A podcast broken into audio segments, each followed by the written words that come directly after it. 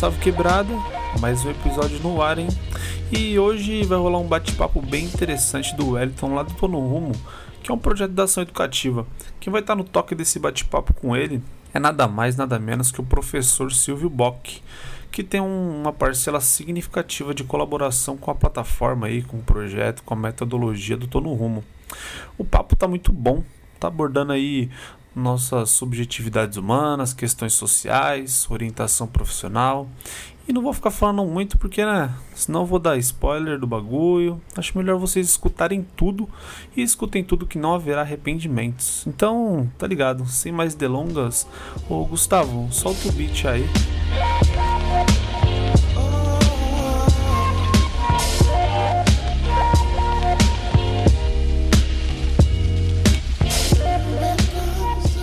Muito bem, estamos aqui mais uma vez para falar sobre as nossas práticas em orientação profissional, junto a nosso, ao nosso time do Tomo Rumo, da Ação Educativa. E hoje nós temos a satisfação de receber e de entrevistar o professor Silvio Bock, que é autor, dentre alguns livros, alguns vários do livro Orientação Profissional, Abordagem Sócio-Histórica, é, e nosso companheiro de, de atuação na área de orientação profissional e um dos responsáveis pela formatação, elaboração do projeto Tô no Rumo, da metodologia do projeto Tô no Rumo, que é utilizado pela ação educativa. Seja muito bem-vindo, Silvio. Muito obrigado por atender o nosso chamado. Eu agradeço, Wellington.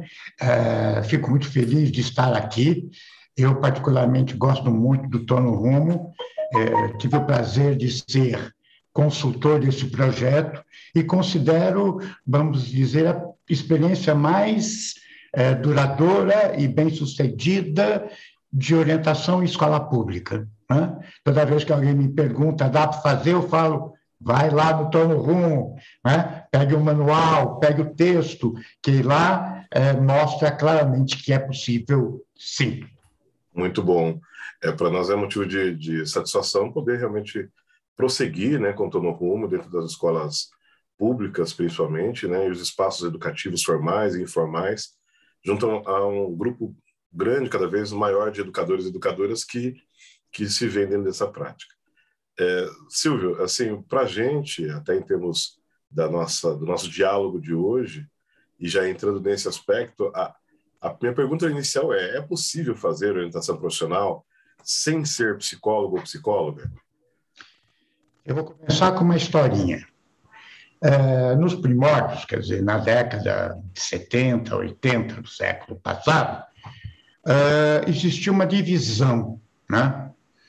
É, o psicólogo fazia orientação nos espaços clínicos, fora da escola, nos seus consultórios, e os pedagogos e professores faziam orientação profissional no espaço escolar. Né? É, pouco, é verdade, né? É, porque a função de trabalhar com isso na escola era do orientador educacional.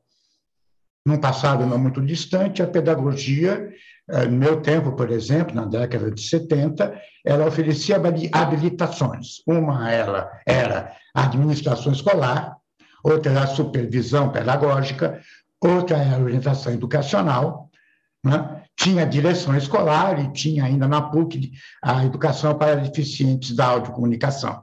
E você escolhia uma habilitação. E a orientação educacional era aquela que fazia o trabalho de orientação profissional, orientação de estudos, orientação sexual. O nome pode mudar. Ah, as coisas foram andando e o psicólogo foi entrando na área do pedagogo, da pedagogia, e a pedagogia também foi entrando na área da psicologia. Né? O pedagogo uh, abraça uma profissão, uh, talvez por vergonha, hoje está aí, não é bem um curso de formação no Brasil, que é a psicopedagogia, né? e uh, o psicólogo educacional assumiu as funções de orientador nas escolas particulares. Nas escolas públicas, nenhum nem outro, né? É, tirando talvez o ensino fundamental 1, é, tem atuação. Bom, vou dizer sim, é possível, claro, e tendo muita clareza que é, é, na escola não se fará um trabalho clínico, é um trabalho pedagógico, educacional. Né? É, e é, esta é uma questão muito importante, não é um trabalho para o indivíduo, não tem sentido isso na escola ainda. Pode ser que um dia a escola tenha tanta qualidade que exista uma orientação até individual, né? para, né? vamos uma, imaginar uma escola com 3 mil, 4 mil alunos. Mas a escola pode fazer muito mais, tendo ou não tendo psicólogo, tendo ou não tendo pedagogo, orientador, ela pode fazer muito mais do que ela faz neste aspecto. Muito bem, Silvio. E, e dentro desse, desse aspecto né, da, da escola, a gente acaba sendo muito demandado, muitas vezes, por jovens, estudantes, é, às vezes seus pais, querendo uma perspectiva de orientação profissional e, e muitas vezes os nossos educadores e educadoras. Como é que, que como são ainda hoje as práticas mais comuns, né? É, quais são as práticas mais comuns de orientação profissional ainda hoje no Brasil? Eu uh, primeiro diria, antes de entrar na prática, uh, falar no imaginário. Né?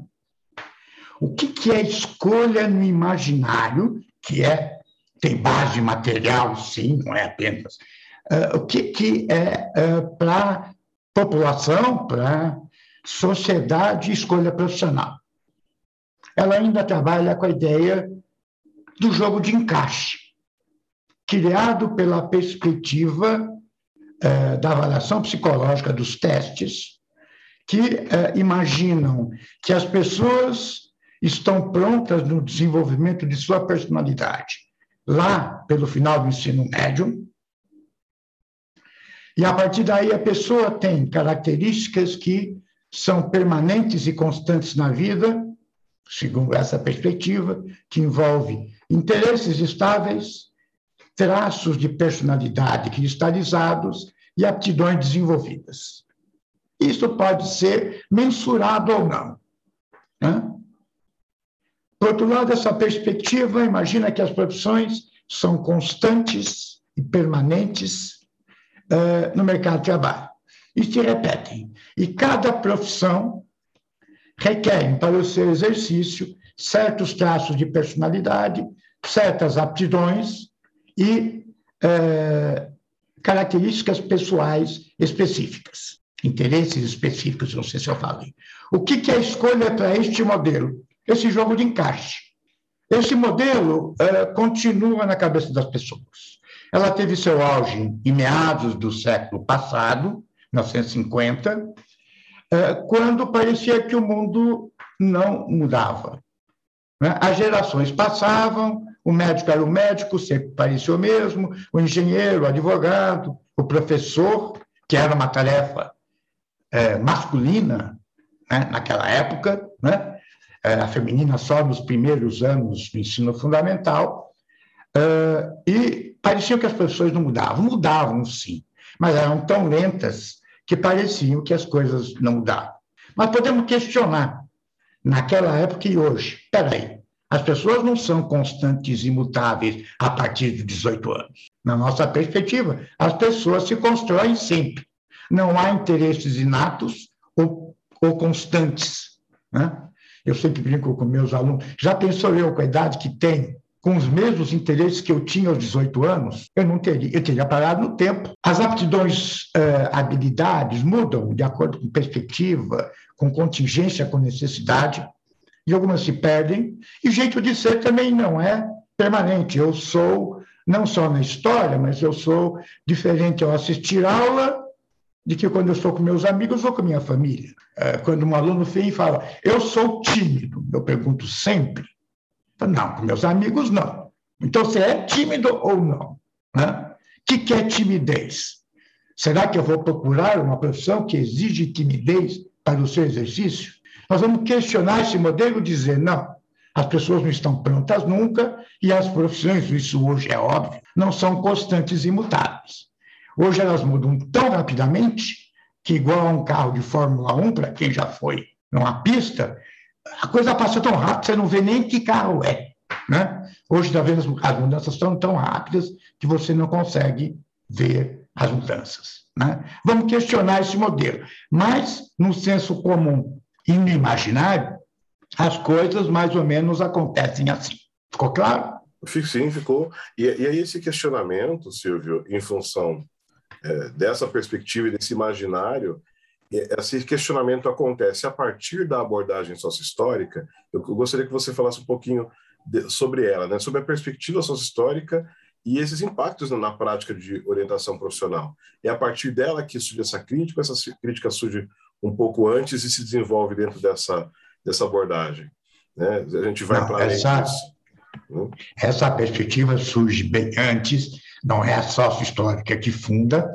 Uh, na pedagogia, na educação, acontecem com dois importantes educadores, Celso Ferretti e Selma Garrido Pimenta, que mais ou menos na mesma época começam a questionar a orientação profissional como se vinha pensando, atribuindo eh, ou discutindo a questão política da orientação, se perguntando a quem serve esta orientação que tem sido feita. E a conclusão que serve aos empregadores, serve à burguesia e é, para a população que é atingida por essa orientação, ela serve para é, amoldar, acomodar as pessoas às exigências do mercado de trabalho, portanto, dos empregados e da burguesia.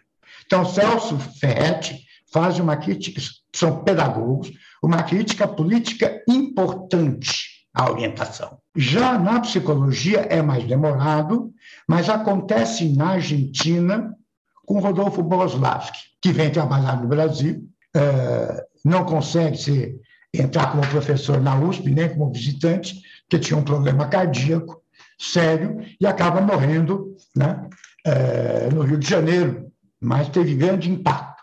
E ele faz uma question, um questionamento da abordagem psicométrica e propõe uh, uma, uh, uma.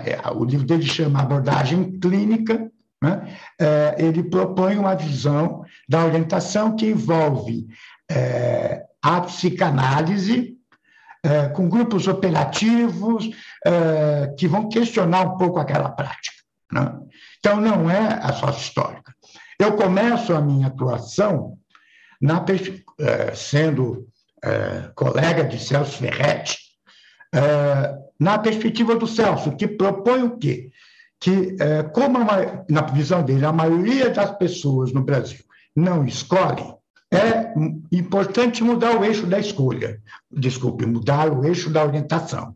Ao invés de que a gente tira o eixo da orientação e coloca o eixo do trabalho e propõe é, analisar o trabalho na sociedade capitalista em que o jovem está inserido. O jovem, o adulto. Entendi. E aí, nesse contexto. Ele tem um desvio importante que chama uma nova proposta de orientação profissional, ou vocação profissional. Né? Está até esgotado, mas eu acho que na, no Sebos ele é encontrado. É importante, é uma leitura muito importante. E eu começo a situação fazendo isso, colocando o trabalho como eixo fundamental. Mas a prática gera contradições. O jovem fala, legal, entendi, né? Entendi, é, é, o capitalismo explora, existe mais-valia, né? É, a gente não escolhe, né? É, população de baixa renda, até a população de classe média. Mas faltava uma. Uh, o jovem ainda perguntava, mas espera aí, eu não sei se eu faço curso técnico de edificação ou de, sei lá, administração. Ou eu não sei se eu vou para a universidade, se faço arquitetura ou psicologia, estou inventando. E ele mostrava que existe um furo. Né? Eu conversei isso com o Celso.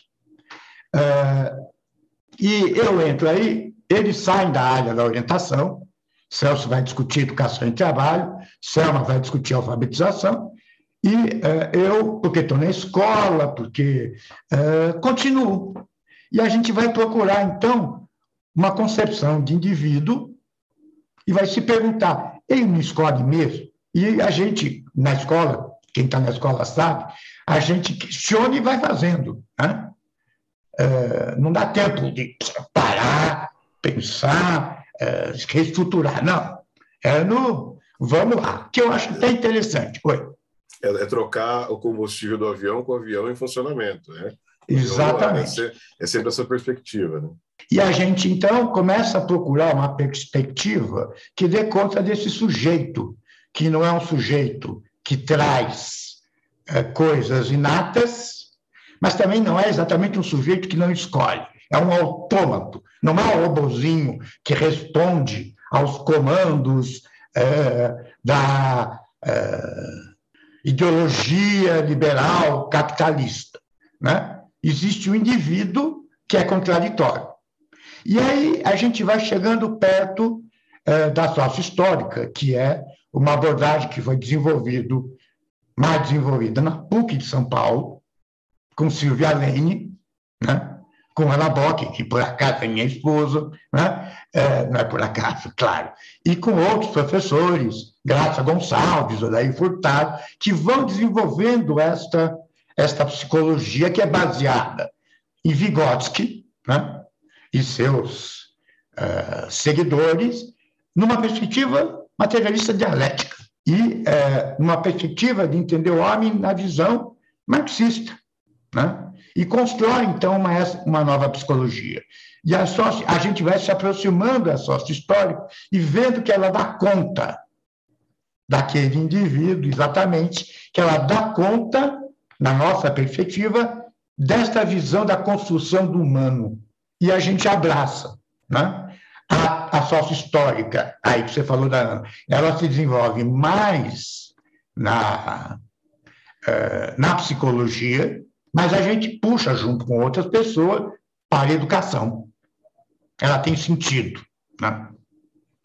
E é dentro disso que você, é, quando puxa para a educação, você começa a trazer, para além da crítica que já tinha sido feita pra, pela Selma Garrido Pimenta, para além da crítica do Celso Ferretti, é por isso que, dentro de, da sua literatura, da orientação profissional, dentro da abordagem histórica, você coloca a abordagem como algo para além dessa crítica, né? pensando de uma, eh, um passo adiante. Né? É, é, é, nesse sentido? Então, a ideologia liberal que o Celso vai questionar é, coloca que todo mundo escolhe e cada um é responsável é, pela posição na sociedade. Está hoje com muita força de novo aí, né? É, nós vamos falar de projeto de vida nesse sentido, mas é, o indivíduo é responsável por pela sua vida, pela sua trajetória. A, a realidade é um mero obstáculo, como uma corrida de obstáculos. Né? Alguns vão se perder pelo caminho, mas alguns chegarão ao sucesso. Todo mundo tem chance de ser bem-sucedido. É a perspectiva liberal. Celso Ferretti e Selma Pimenta, por caminhos diferentes, vão questionar e dizer: peraí, né? É, as pessoas não são livres. Né?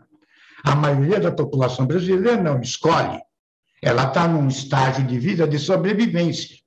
E aí tem que pegar o que existe. Né? E aí é, tem que sobreviver. E, portanto, vai concluir: não, no capitalismo, as populações de baixa renda, e, vai dizer, e vão dizer também, até de alta renda não escolhem, porque os filhos da burguesia têm que ser burgueses e continuar a tarefa dos pais.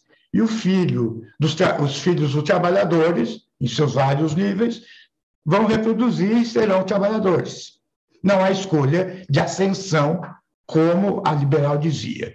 E vão radicalizar ao contrário e dizer: peraí, o indivíduo não escolhe.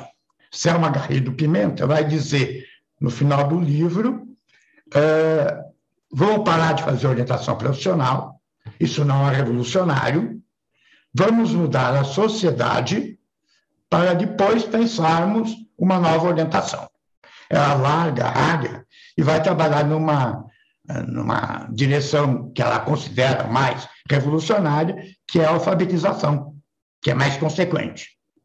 Celso Ferretti não chega a tanto, mas ele fala: é, precisamos fazer a orientação, trabalhar com a ideia de que as pessoas compreendam por que não podem escolher. e é, a partir daí possam lutar para que as coisas mudem. É, então, são esses dois momentos.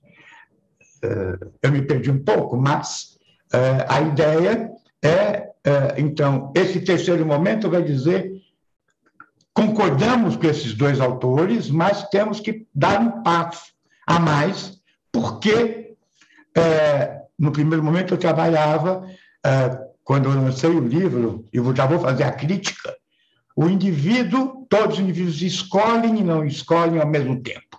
Então, na visão liberal, o indivíduo escolhe tudo, na sua crítica não escolhe nada, na paralelo da crítica, ele escolhe e não escolhe ao mesmo tempo. Né?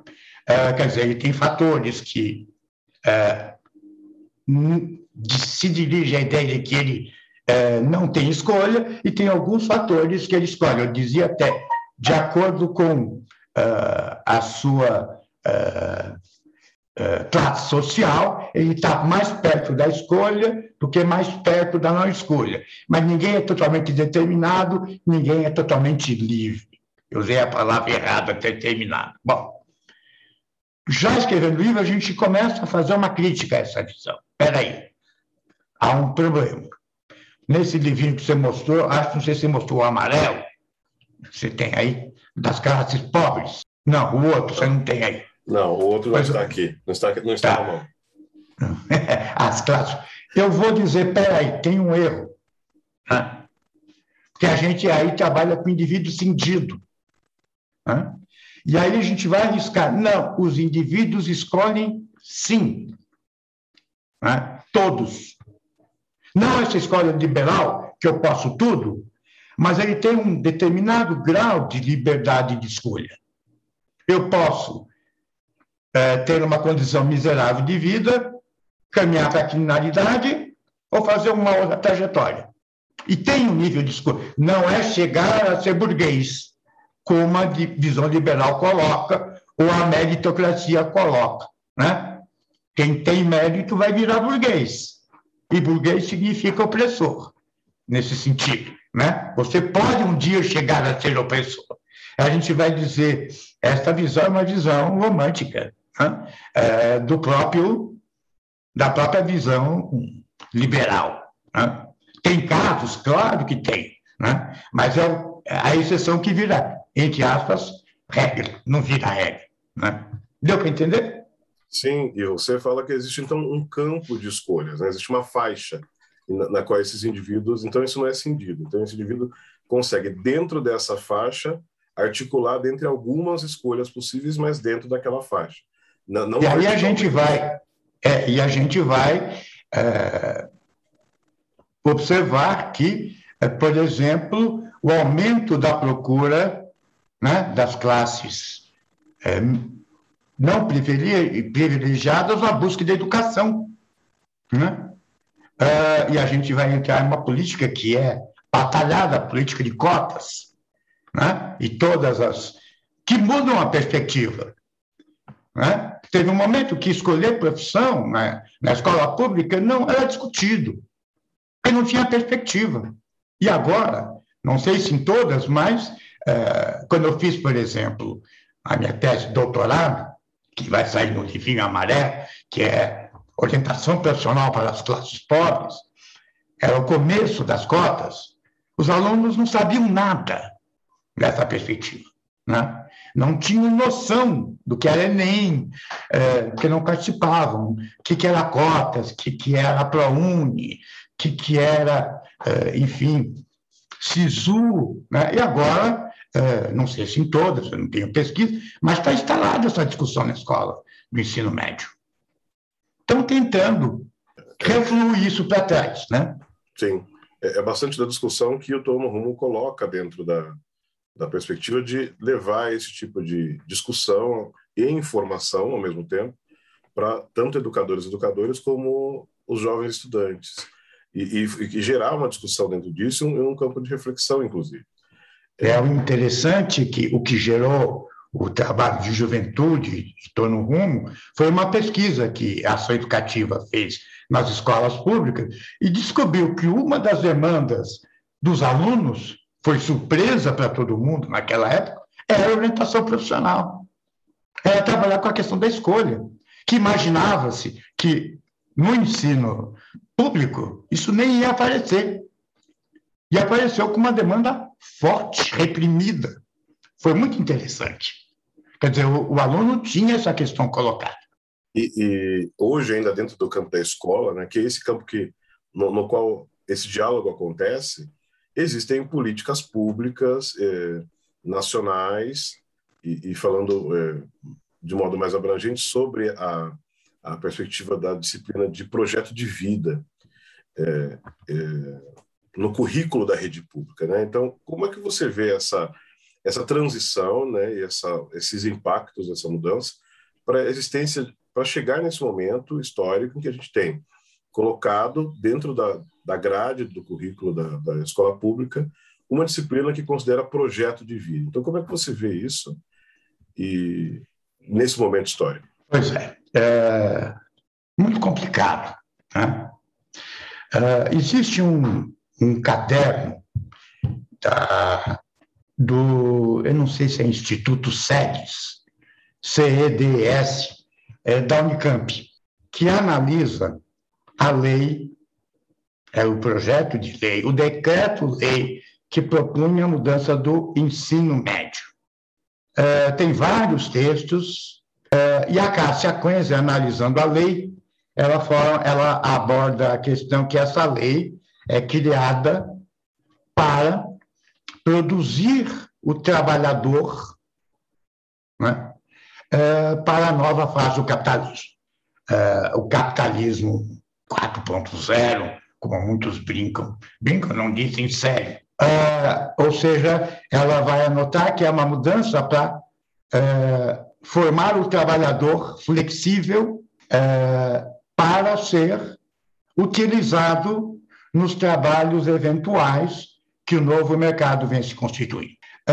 Nesse livrinho não se trabalha com a ideia do projeto de vida, se analisa por que os itinerários formativos, é, por que é, a retirada é, intencional de todas as matérias do ensino médio, né? Não só sociologia e, e, e filosofia, mas física, química, matemática, sobrando matemática não, sobrando só português e matemática e inglês, né?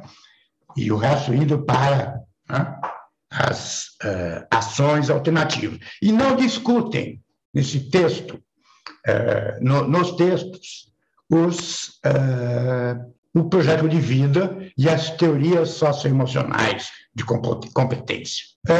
o Luiz Antônio Cunha um importante pesquisador que decifrou a Lei 5692, mudança do ensino médio, não só ensino médio, na época da ditadura que propunha uh, escola técnica para todos, obrigatória, na década de 70, na época ele afirmava que a intenção da lei era conter a demanda para o ensino superior, só isso, a função da lei. E ele retoma, né, muitos anos depois, da atualidade, dizendo que essa nova lei tem essa mesma função. De servir como é. anteparo para essa demanda que estava em um fluxo crescente do, na direção do, do ensino superior. Veja, o ministro da Educação fala, atual, este atual, fala, para que se formar como advogado? Não tem emprego. Engenheiro não tem emprego. Ele não faz nem médico. Né? Para quê? Né? Para quê? Para que ir para a universidade? Aí vai pegar na Alemanha, né? As pessoas, no oitavo ano, no nono ano, o sistema determina, na França também, quem vai poder fazer um ensino médio propedêutico ou vai ser encaminhado para o trabalho não intelectual, né? o trabalho mais prático. Hoje, né? uma demanda, ou trabalho técnico. Né? Esse é o modelo que queremos? Eles deram certo? Não sei. Né? Mas esse modelo restringe liberdades. Bom, vamos falar então o que, que é, é projeto de vida. Primeiro aspecto, eu acredito que essa ideia de colocar projeto de vida é para mostrar para o aluno, como o Celso Ferretti já apontava, é, mostrar para o aluno que é, ele, As gerações anteriores não deram certo na vida porque eles não tinham projeto de vida. O projeto de vida virou um apanágio para resolver os problemas sociais, econômicos, políticos deste país. Se você tiver projeto de vida, você vai ter um rumo para seguir, né? E as coisas vão dar, vão dar certo. Porque agora você vai tomar, transformar sonhos em ação. De novo, como o Celso Ferretti dizia, é uma estratégia de culpabilizar o indivíduo pelo seu insucesso. Porque, de repente, não deu certo na vida, a culpa é minha porque não fiz um bom projeto. Olha o perigo. É... Dessa perspectiva, só para fazer uma ponte, se numa outra perspectiva nós tínhamos a questão de não o sucesso não veio porque eu não fiz uma boa escolha, né? Eu como indivíduo não fiz uma boa escolha, eu escolhi errado, aspas, né? Sempre aspas. E então a gente está dizendo que esse modelo de pensamento se transfere para esse momento atual para essa frase eu não fiz um bom projeto. É, é e com isso você livra, né, entre aspas, toda a questão econômica, né? toda a desigualdade horrorosa, impactante que existe nesse país. Né? Quer dizer, na uh, epidemia uh, houve uma, um empobrecimento de quem já era pobre e um enriquecimento de quem já era rico. Né? Uh, a culpa, lógico, os que eram pobres, a culpa é deles, porque não souberam administrar adequadamente suas carreiras. Vou usar outro termo provocativo. Né? Então, uh, temos que ter muito cuidado ao falar nisso. É uma estratégia capitalista né, de criar um novo profissional uh, que responda às mudanças que vêm ocorrendo. Que seja um trabalhador flexível, que não reivindique direitos, que não reivindique melhores condições de vida, porque está tudo dentro dele como perspectiva. Por isso ele precisa ser resiliente, né? ele precisa ser resiliente. É. É, ele não pode procrastinar. Isso é muito importante. Né? Eu tenho dito que é, procrastinar agora é revolucionário. Deixar para depois. Né? Nessa perspectiva. Você não pode procrastinar, você tem que ser resiliente. Tem que ser flexível a todas as mudanças. Né? E é isso que vai tentar se impor. Estamos entrando nas competências socioemocionais, que é o mais importante nesse currículo. Se você pegar o BNCC, né, eles dão chulas para o conteúdo. O, né, quer dizer, é, o conteúdo, ah, isso o professor escolhe. O mais importante são as competências socioemocionais. E eu apresentei um trabalhinho na BOP, né, questionando lá, é, e está aí no quarto capítulo desse livro, que é uma atualização, é, tentando questionar este modelo das competências socioemocionais. Né? É, primeiro que os autores dizem que são competências universais, independente da história do país e da região. E já existe um instrumento de avaliação para avaliar as competências socioemocionais antes de ser instalado antes de começar a ser trabalhado nas escolas. Já tem pronto. É só comprar e aplicar. Quem fez? Quem são os assessores que fazem tudo isso? Instituto Ayrton Senna, Fundação Lehman e outros e outros empresários.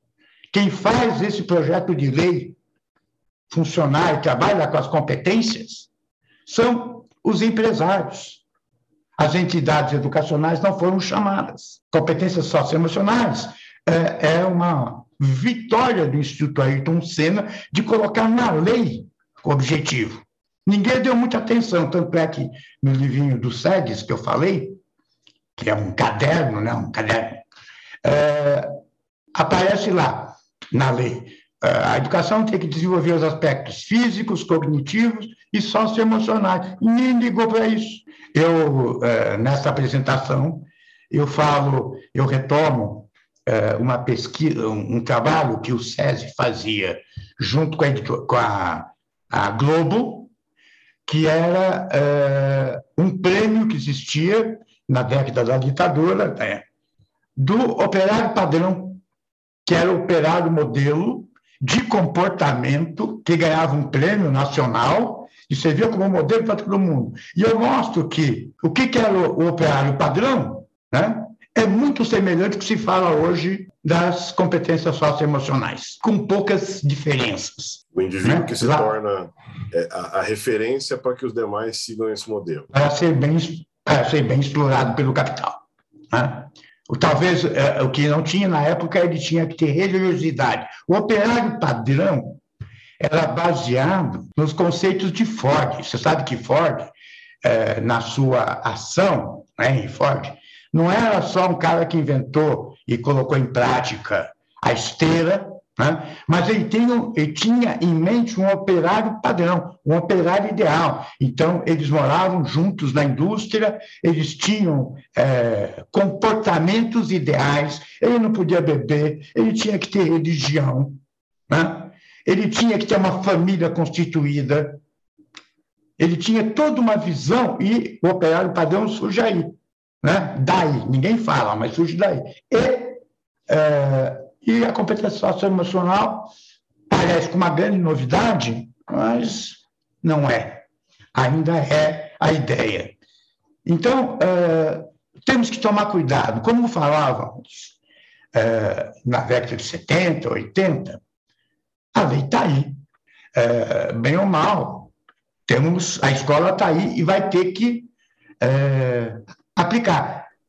Você sabe que essa lei, desse jeito, começou com um deputado petista, os primeiros inscritos, né? Mas o PT chegou para ele e falou: opa, não é por aí. Essa lei, esse projeto de lei parou. Nessa perspectiva, desses modelos que vão se implantando e vão se proliferando, é, existe ah, esse, esses, essa juventude estudante e existe esses educadores e educadoras nesse fazendo esse intercâmbio, fazendo essa esse diálogo que é proposto pela legislação, que é proposto, que é desdobrado nos estados de acordo com as suas práticas e, e com os materiais que vão chegando e isso não tira a necessidade desses jovens continuarem fazendo é, processos de transição é, escola-trabalho, de fazendo inserções ah. profissionais e fazendo é, avançando para outras possibilidades de caminho de formação. E aí, nessa perspectiva, é, como você vê o papel das educadoras e educadores para trabalhar com o projeto de vida e nesse contexto atual, dado, esse cenário todo que você acabou de relatar? Eu acho que, em primeiro lugar, temos que pensar o que, que vamos entender por projeto de vida. Eu, nesse livro aí que você mostrou, coloco três perspectivas. Né?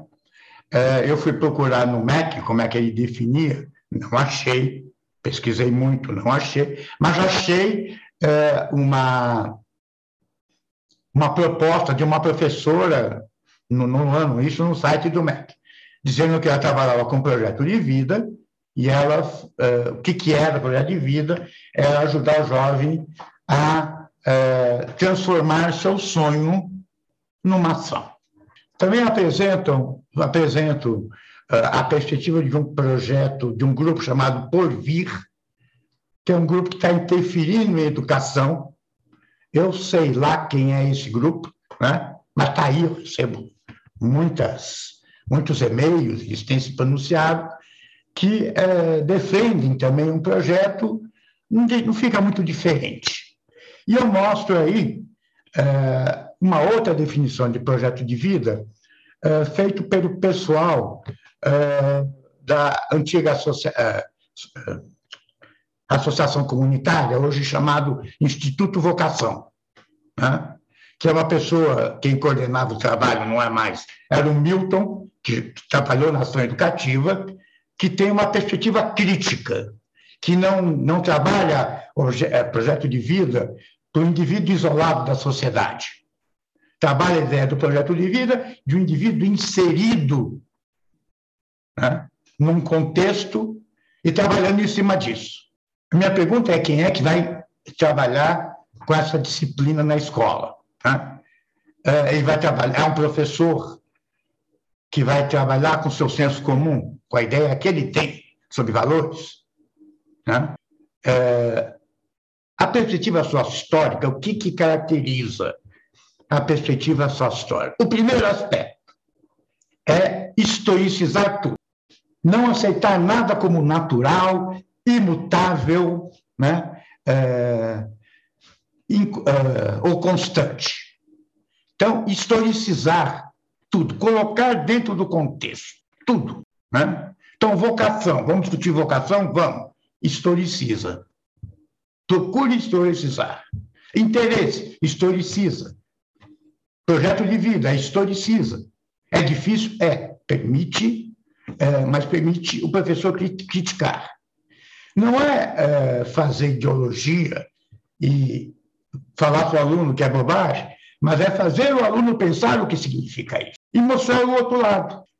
Por exemplo, projeto de vida, coloque em discussão a meritocracia e traga gente que defende, gente ou textos ou vídeos ou o que ela conseguir, e traga gente que critica. Essa é a função da educação, na minha perspectiva. Para elaborar não é fazer, ampla, né? Não é fazer advocacy, né? Quer dizer, o que é advocacia? Escola não é uma espécie de advocacia, um termo, que é defender uma bandeira né? e implantar, mas, na minha perspectiva, é propiciar uma visão do contraditório. Sempre colocar o outro lado, para que o aluno, o aluno possa construir a sua própria visão. É, não é falar Bolsonaro não serve, mas é falar ó, o que ele tem feito o que pode ser feito, ou o que já foi feito, e deixar o aluno escolher. Né? É, e não é também dizer, não, o certo é esse. A função da educação é permitir que as pessoas cresçam com suas próprias opiniões, que podem não ser iguais à sua. É difícil. Eu, eu é, confesso que quando eu trabalho com alunos orientando, trabalho com uma classe média alta, né? É, filhos de famílias bolsonaristas, é difícil né? É, é, trabalhar com a perspectiva de vida nesse aspecto. Mas qual é a minha tarefa? Dizer você está errado? Não, é mostrar um outro lado. É historicizar. Né? Apresentar o contraditório, né? propiciar o ah. contraditório. Ah propiciar o contraditório, mostrar que existe uma outra forma de pensar. E aí permitir que esse. Permitir não, né? É dar as possibilidades para que essa reflexão surja e esse pensamento eh, seja trabalhado ali. E a partir daí, e... É, esse, a construção de uma, de uma. A gente pode chamar de projeto, mas dentro de uma outra. É, um outro material né, que substancia é, essa construção. Né? Que pode ser um projeto. A palavra projeto também é ampla, não é dominada por essa ou aquela perspectiva, mas a construção é pensar no projeto como uma construção que vai continuar é, transitando nesse contraditório, nessas novas percepções historicizadas. É isso. Isso. Para nós é importante também é, olhar esses pressupostos né, da, da abordagem sócio-histórica, porque é dentro dele que a gente acaba transitando e percebe um pouco mais de liberdade, se podemos assim dizer, para as educadoras e educadores trabalharem nesse espaço é, de educação ou nesses espaços de juventude, é, que, em que não se, é, se restringe aquelas visões mais antigas, mais clássicas da psicometria, da necessidade de, né, de utilização de algumas ferramentas que não são do âmbito do educador. Então, a gente entende que esse espaço é um espaço possível, né? E são esses Sim. pressupostos que embasam aí a, a, abordagem? É, nós vamos. É, a sócio-histórica trabalha com alguns pressupostos. Na perspectiva sócio-histórica, não existe natureza humana. O que quer dizer? Não tem corpo? Tem. A ideia da natureza humana coloca o homem como um ser potencial que se realizará na cultura. Ele teria uma essência que precisa ser desabrochada, desenvolvida e atualizada. Né? É, então, a, a, o conceito de vocação tem que ser questionado por aqui. Nascemos com alguma coisa? Trabalha com a ideia de que existe condição humana. As condições biológicas hereditárias do homem são a sustentação de um desenvolvimento sócio-histórico, que lhe imprimirá possibilidades, habilidades, aptidões, valores e tendências historicamente conquistadas pela humanidade e que se encontram condensadas nas formas culturais desenvolvidas pelos homens de sociedade. o homem é ativo, social e histórico. É através do trabalho humano que ele mostra-se ativo ao buscar sua sobrevivência. Ele faz isso com outros seres humanos, o que lhe dá a característica social. E, por fim, o homem é criado pelo próprio homem. No conjunto de relações sociais mediadas pela linguagem, o indivíduo vai desenvolvendo sua consciência. Com o desenvolvimento da consciência, o homem sabe seu mundo, sabe-se no mundo, antecede as coisas do seu mundo, partilha-as com os outros, troca, constrói e reproduz significados. Esses são os, os, os pilares, vamos chamar assim, as condições da abordagem sociohistórica, né? Essas, esses panoramas em que no qual essa abordagem considera. É, e para a gente é importante porque se a gente não trabalha a partir dessas premissas, né, a gente pode às vezes eventualmente dentro mesmo de sala de aula trabalhar com outros tipos de, de, de referências que não são essas, né? Trabalhar ainda, por exemplo, na, na existência de uma natureza humana, né? Que, que remete ao chamado, ao vocacional, né? Eu preciso, eu tenho um dom, uma vocação, que são fatos que ainda permeiam o nosso imaginário, né?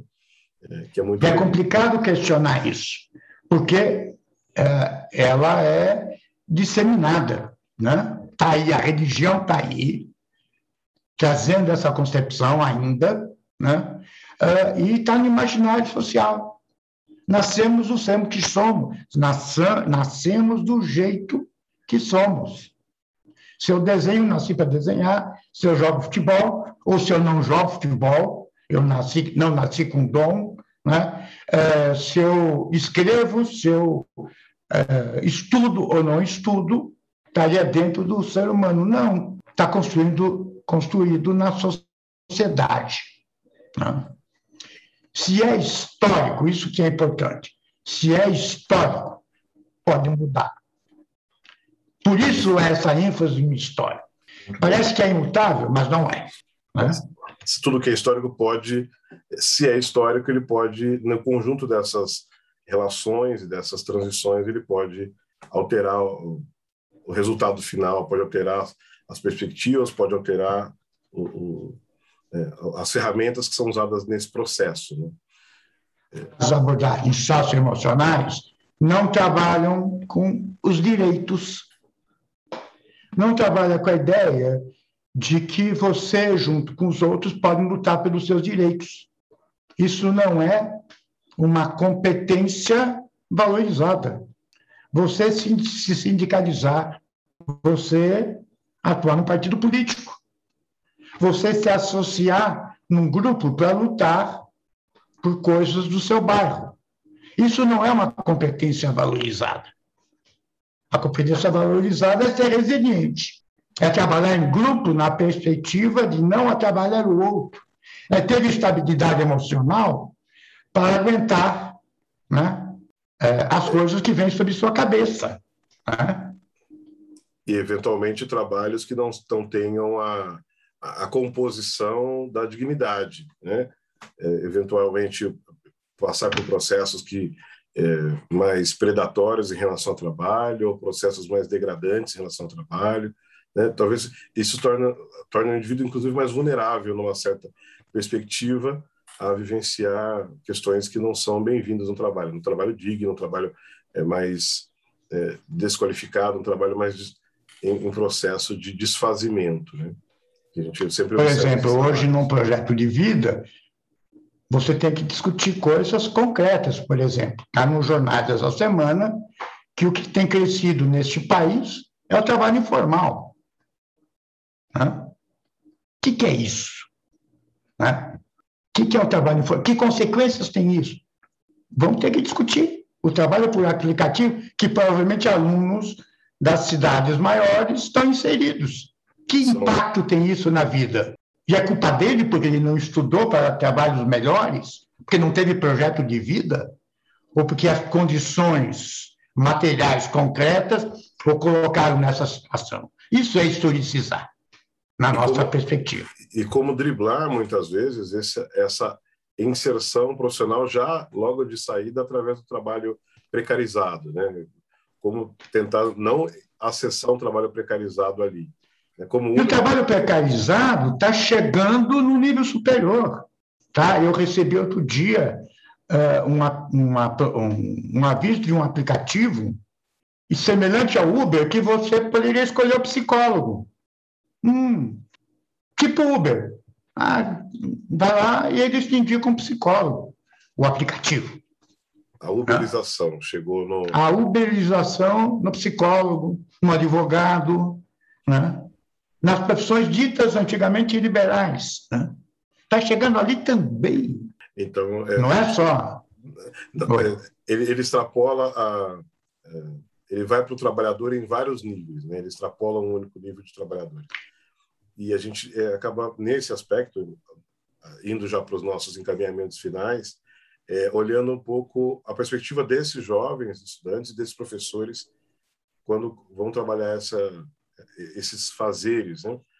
É, tem, tem, entendendo que é possível. Né? Então, a gente está falando aqui sobre orientação profissional, várias perspectivas e várias abordagens, especificamente sobre a sócio histórica, mas entendendo que dentro desse contexto mais ampliado, é possível a esse educador e essa educadora é, pensar historicamente esse, essa orientação para a escolha, vamos pensar assim, mas essa construção dessa desse processo com os jovens estudantes criticamente e sendo alguém que consiga mobilizar é, para além da, das competências socioemocionais, para além daquilo que já é dado, um contexto em que ele consiga gerar crítica. Como a educação, a Constituição diz que a tarefa da educação, além de é, formar o trabalhador, é formar o cidadão, vão trabalhar nessa perspectiva também.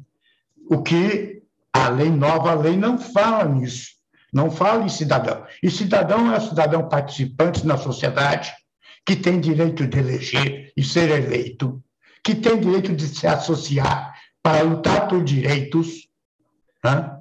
coisa que é, hoje está fora de conversa. É, Silvio, é, para nós é uma satisfação imensa recebê-lo e ouvi-lo e dialogarmos com você é, é certeza que todos aqueles que terão a oportunidade de acessar esse conteúdo desse nosso diálogo também vão ficar instigados, porque é sempre a sua fala é sempre instigante para nós no melhor sentido da palavra. E eu queria que você deixasse algumas palavras para esses educadores, principalmente educadoras que vão nos ouvir nesse material, tanto no nosso nos nossos mais diversos canais, né, que a ação educativa disponibiliza, e também, eventualmente, para estudantes que acessarem esse conteúdo. É, o que você quer deixar para nós como mensagem, com palavras finais para esse encontro de, de, hoje, que passa voando e para nós é sempre muito é, um momento de encontro muito feliz. Então, é, eu acredito que a educação ela é, tem essa função né, de formar o cidadão, que não é só um tipo de cidadão. E a escola faz isso. É interessante que a orientação profissional assume agora, não com esse nome, mas um certo protagonismo, e se espera que ele faça um trabalho de é, mero acomodamento às novas circunstâncias. E a orientação não precisa ser isso, ou não deve ser isso. Né? Deve aproveitar o momento para ajudar a questionar o antes o agora e o depois. Eu acho que é isso que eu gostaria de deixar registrado. Muito obrigado. Nós hoje tivemos a honra de receber o professor Silvio Duarte Bock, que mais uma vez atendeu ao nosso chamado para dialogar sobre orientação profissional dentro da abordagem sócio-histórica e as questões que são é, tangentes a ela. É, em nome da ação educativa, do Projeto Tô no Rumo, de toda a nossa equipe, nós agradecemos a sua presença e esperamos todos vocês e todas vocês num próximo encontro para a gente para nós dialogarmos sobre este e outros temas relacionados à escolha, inserção, formação profissional. É, fiquem bem, um abraço a todos.